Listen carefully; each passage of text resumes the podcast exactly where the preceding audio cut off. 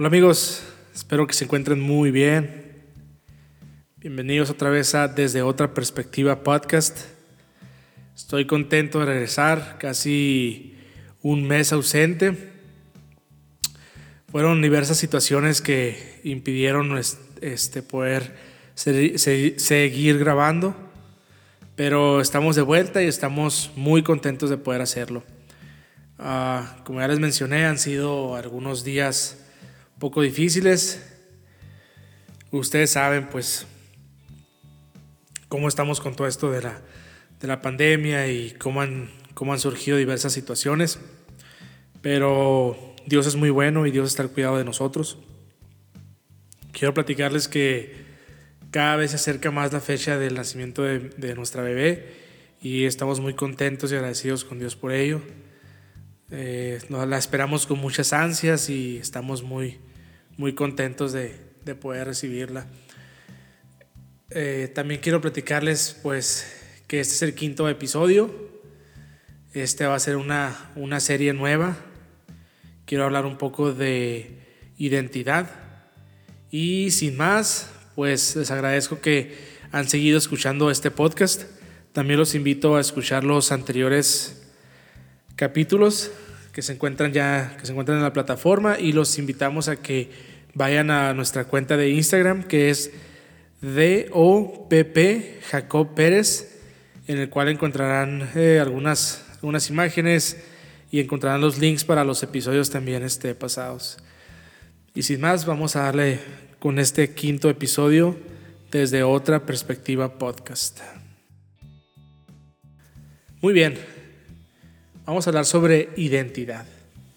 Cuando hablamos de identidad, la podemos relacionar mayormente con la nacionalidad, la cultura, la etnia, algún grupo social en el que se desarrolla una persona, un individuo. Un amigo compartió conmigo el extracto de un libro que habla sobre la identidad bíblica y dice lo siguiente. Henry Nowen identificó cinco mentiras acerca de nuestra identidad con las que podemos ser engañados o engañarnos a nosotros mismos. Dice la primera, soy lo que tengo. Dice la segunda, soy lo que hago. Dice la tercera, soy lo que otras personas piensan o dicen de mí. Cuarta, soy mi peor momento. Y quinta, soy mi mejor momento. Quiero entrar con una historia que siempre que la he leído me ha gustado mucho. Siempre aprendo algo nuevo cuando la, la vuelvo a leer. Y esta historia la podemos encontrar en Lucas 15, del 11 al 32, que es acerca del hijo pródigo o el hijo perdido. Voy a leerte. Para ilustrar mejor esta enseñanza, Jesús les contó la siguiente historia. Un hombre tenía dos hijos. El hijo menor le dijo al padre, quiero la parte de mi herencia ahora, antes de que mueras. Entonces el padre accedió a dividir sus bienes entre sus dos hijos. Pocos días después, el hijo menor empacó sus pertenencias y se mudó a una tierra distante donde derrochó todo su dinero en una vida desenfrenada. Al mismo tiempo que se le acabó el dinero, hubo una gran hambruna en todo el país y él comenzó a morirse de hambre. Convenció a un agricultor local de que lo contratara y el hombre lo envió al campo para que diera comer a sus, a sus cerdos. El joven llegó a tener tanta hambre que hasta las algarrobas con las que alimentaba a los cerdos le parecían buenas para comer pero nadie le dio nada. Cuando finalmente entró en razón, se dijo a sí mismo, en casa hasta los jornaleros tienen comida de sobra, y aquí estoy yo, muriéndome de hambre. Volveré a la casa de mi padre y le diré, Padre, he pecado contra el cielo y contra ti, ya no soy digno de que me llamen tu hijo, te ruego que me contrates como jornalero. Entonces regresó a la casa de su padre, y cuando todavía estaba lejos, su padre lo vio llegar lleno de amor y de compasión, corrió hacia su hijo, lo abrazó y lo besó. Su hijo le dijo, Padre, he pecado contra el cielo y contra ti, ya no soy digno de que me llamen tu hijo. Sin embargo, su padre dijo a los sirvientes, Rápido, traigan la mejor túnica que haya en la casa y vístanlo, y consigan un anillo para su dedo y sandalias para sus pies. Maten el ternero que hemos engordado. Tenemos que celebrar con con un banquete porque este mi hijo estaba muerto y ahora ha vuelto a la vida. Estaba perdido y ahora ha sido encontrado. Entonces comenzó la fiesta. Jesús a menudo se encontraba enseñando a las personas y en esta ocasión pues no era la excepción. Jesús comienza a hablar, si vemos en el, capítulo 15, acerca de la oveja perdida. Después habla sobre la moneda perdida. Pero él va más profundo con la historia del hijo perdido. Y comienza a hablar sobre la historia de un papá que tiene dos hijos. En ambas historias que vemos anteriormente en el versículo 15, Jesús habla sobre, sobre cómo la, oveja había sido rescatada, cómo la, moneda había sido buscada hasta, hasta ser encontrada, pero ahora entra en el plano más personal, que es la historia de los hijos. Vamos, lo material puede ser reemplazable, pero una vida humana jamás. Espero que estés de acuerdo conmigo en eso, ¿verdad?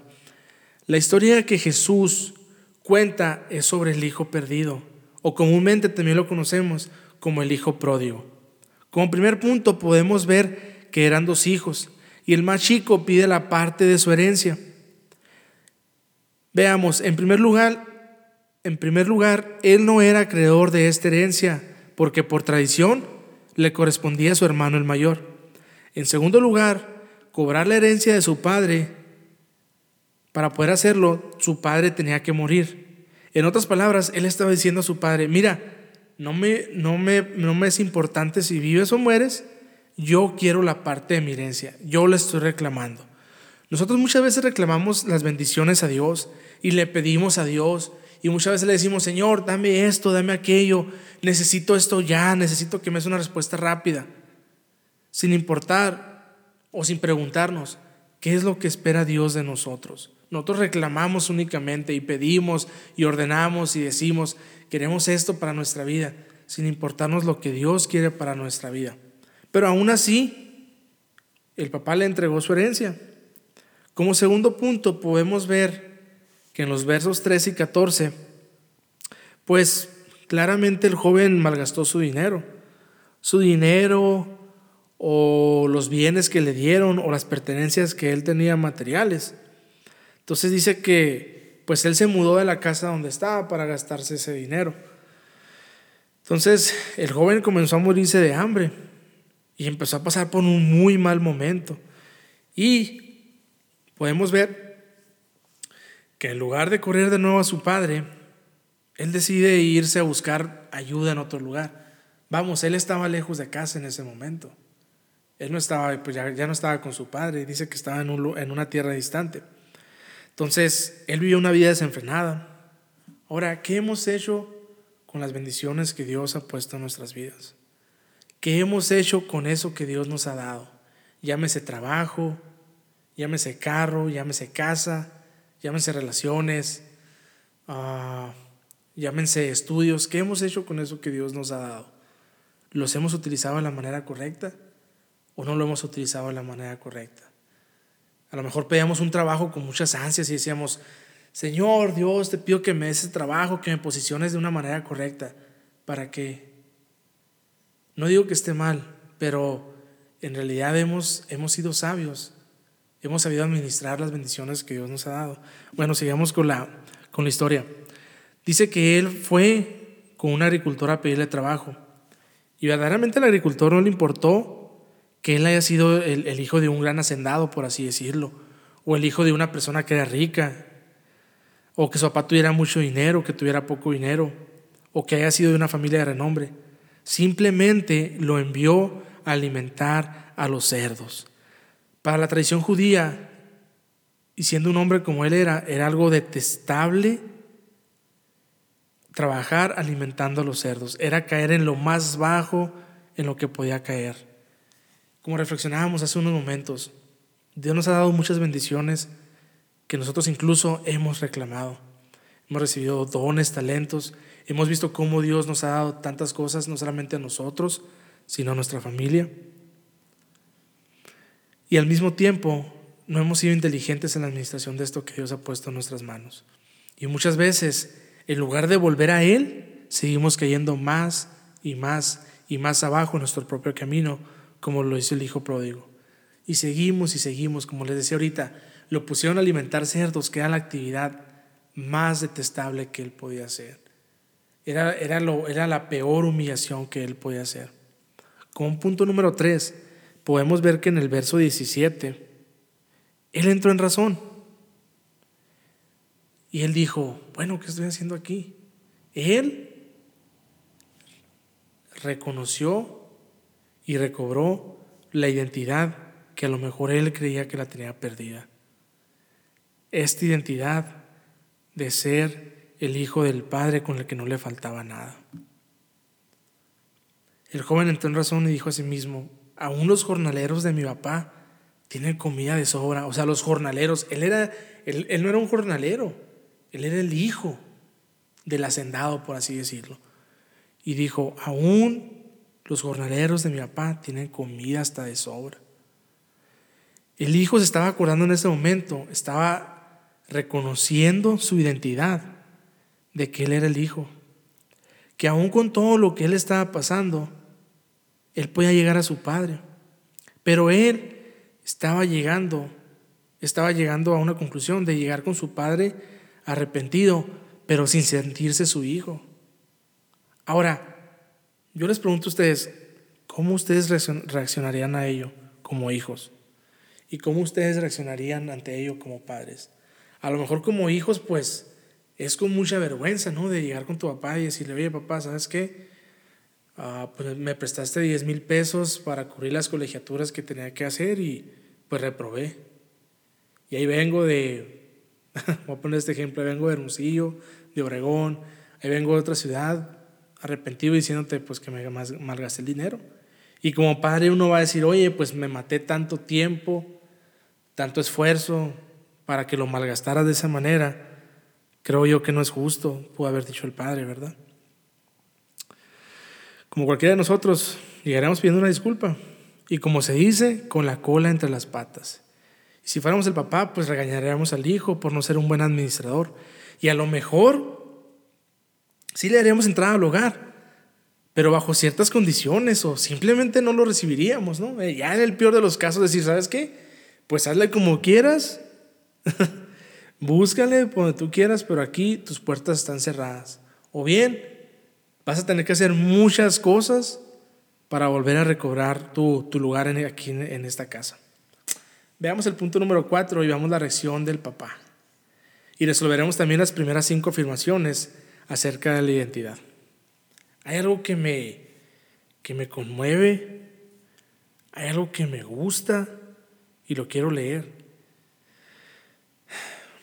Voy a leer un poquito más, más atrás desde el 18 en donde entra en razón el, joven y en donde decide ir a su casa. Dice, volveré a la casa de mi padre y le diré, Padre, he pecado contra el cielo y contra ti, ya no soy digno de que me llamen tu hijo, te ruego que me contrates como jornalero. Entonces regresó a la casa de su padre y cuando todavía estaba lejos, su padre lo vio llegar, lleno de amor, lleno de compasión, corrió hacia su hijo, lo abrazó y lo besó. Dice, cuando todavía estaba lejos, su padre lo vio llegar. ¿Qué nos dice esto? Que su padre a lo mejor rondaba por el porche de su casa, por el pórtico de su casa. Él estaba fuera de su casa. Dice, no lo recibió y lo regañó y le dijo, ah, hasta que por fin vuelves. O no le dijo, mueres porque ya se te acabó todo, ¿verdad? Como cualquier humano lo, lo, pudo haber hecho, haciendo, haciendo un reproche. No, dice que lleno de amor y de compasión, corrió hacia su hijo, lo abrazó y lo besó. Podemos ver la increíble, la increíble reacción del padre al ver a su hijo, lleno de compasión. Imagino que corrió desesperado a ver a su hijo.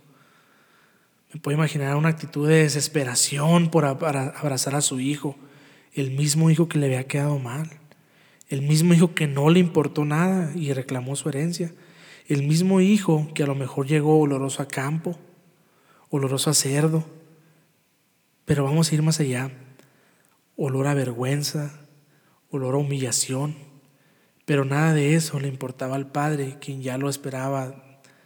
Yo me puedo imaginar desde el primer día que él se fue. El hijo rápidamente empieza a disculparse con el padre, pero sin esperar más el papá, yo me imagino que fue así como, ¿sabes qué? Ya, ya no me digas nada. Dice, ordenó a sus empleados a darle la mejor bienvenida al hijo. El padre hizo una fiesta por el regreso de su hijo. Su hijo nunca dejó de serlo y ahora tras su llegada, su padre cierra un, pacto. Quiero que veamos aquí. En el, en el, versículo 22 dice, dijo a los sirvientes, rápido, traigan la mejor túnica que hay en la casa, vístanlo, consigan un anillo para su dedo y sandalias para sus pies. Su papá quería cerrar un pacto con él, por eso le entrega un anillo. El anillo significa pacto, significa pertenencia. Y quienes estamos casados sabemos que el anillo refleja un pacto eterno y nos dice que ese anillo es de que ya no somos solteros y que ahora pertenecemos a alguien. Entonces el papá quería reafirmar y le quería decir a, su hijo, hey, tú me perteneces. Hoy Dios te quiere hablar y te quiere decir, tú me perteneces. No me importa por dónde has andado, tú eres un hijo mío. Y me alegro de que quieras volver conmigo. Ah, qué, qué increíble la verdad. A pesar de todo lo que malgastó, a pesar de todo lo que hizo, a pesar de todo lo que hemos hecho, a pesar de donde hemos ido, a pesar de donde hemos estado, Dios nos espera y nos dice, tú aún eres mi hijo, tu identidad no se ha perdido, tú eres hijo de Dios. Ahora, volvamos a las cinco afirmaciones que mirábamos al principio, o cinco mentiras Dice, soy lo que tengo. Primer mentira. Aun cuando el hijo pródigo lo perdió todo, cuanto se le dio, él seguía siendo el hijo de su padre y su padre lo esperaba. Así que no somos lo que tenemos. Porque aun cuando lo, aun cuando lo perdamos, vamos a seguir siendo los hijos de Dios. Soy lo que hago. Aun cuando el hijo pródigo se encontraba alimentando cerdos, la peor actividad que alguien podía realizar según la cultura, él no dejó ser hijo del Padre. Porque aún con lo que hacía, volvió a su casa y su padre lo abrazó y lo recibió. Dice el tercero, soy lo que otras personas piensan o dicen de mí. El mismo hijo pródigo decía que él ya no merecía ser llamado hijo del Padre y nada de eso importó para que el Padre lo recibiera con amor. Soy mi peor momento, aún en su peor momento y cuando él sentía que lo había perdido todo, él recobró su identidad, él fue recibido. Dice el último, soy mi mejor momento. El mejor momento de él fue pasajero. Y aun cuando este mejor momento terminó, él volvió y él se reconcilió con su padre. Él nunca dejó de ser su hijo. Quiero que lo grabes en, este, en esta noche. Si tú eres un hijo de Dios, si tú alguna vez estuviste en la casa del Padre, si alguna vez disfrutaste de los beneficios de estar en la casa del Padre, si por alguna razón tú estás lejos, si por alguna razón tú decidiste irte, quiero decirte que aún hay oportunidad. Quiero decirte que así como el Padre del Hijo pródigo, Él te espera desde lejos y te está esperando y está buscándote y está viendo a ver si ya vienes. ¿Por qué? Porque cuando tú vengas sucio, cuando tú vengas con vergüenza, cuando tú vengas con humillación, Él te va a esperar con los brazos abiertos. Y Él te va a decir, ven, voy a hacer una fiesta contigo y te voy a entregar un anillo el cual te dice que tú me perteneces. Si alguna vez tuviste un encuentro con Él, Él está esperando tu regreso y está con los brazos abiertos para hacer de nuevo un pacto contigo a través de Jesucristo. Él quiere decirte de nuevo, tu identidad no podrá ser borrada, tu identidad en Dios es permanente y déjame te leo lo siguiente. Juan 1.12 dice, a todos los que le recibieron, a los que creen en su nombre, les dio la potestad de ser hechos hijos de Dios. Romanos 8.17, si somos hijos, somos también herederos, herederos de Dios y coherederos con Cristo. Si es que padecemos juntamente con Él, para que juntamente con Él seamos glorificados. Romanos 8, 17. 2 Corintios 5, 17. De modo que si alguno está en Cristo, nueva criatura es. Escucha bien esto, las cosas viejas pasaron, he aquí todas son hechas nuevas. Y voy a terminar con esto. Gálatas 3, 26 y 27. Pues todos sois hijos de Dios por la fe en Cristo Jesús, porque todos los que habéis sido bautizados en Cristo, de Cristo estáis revestidos. Te invito a que vuelvas y busques una reconciliación con Dios y recuerdes la identidad que tienes en Dios. La identidad no se va a ver, no, no, no se va a ver afectada por lo que dice la gente, por lo que has hecho, por lo que has dejado de hacer, por lo que dices que eres. La identidad es quien Dios dice que eres, no la dicta la sociedad. Te quiero animar a que busques a Dios. Te quiero animar a que busques una relación con, con, tu Padre. No va a ser una relación con otra persona, va a ser una relación directa con Dios a través de Jesucristo. Espero que te animes, espero que te sientas retado y esto fue el episodio número 5 de esta serie que titularemos Identidad. Te doy muchas gracias por seguirnos escuchando y nos vemos en el siguiente capítulo. Un abrazo.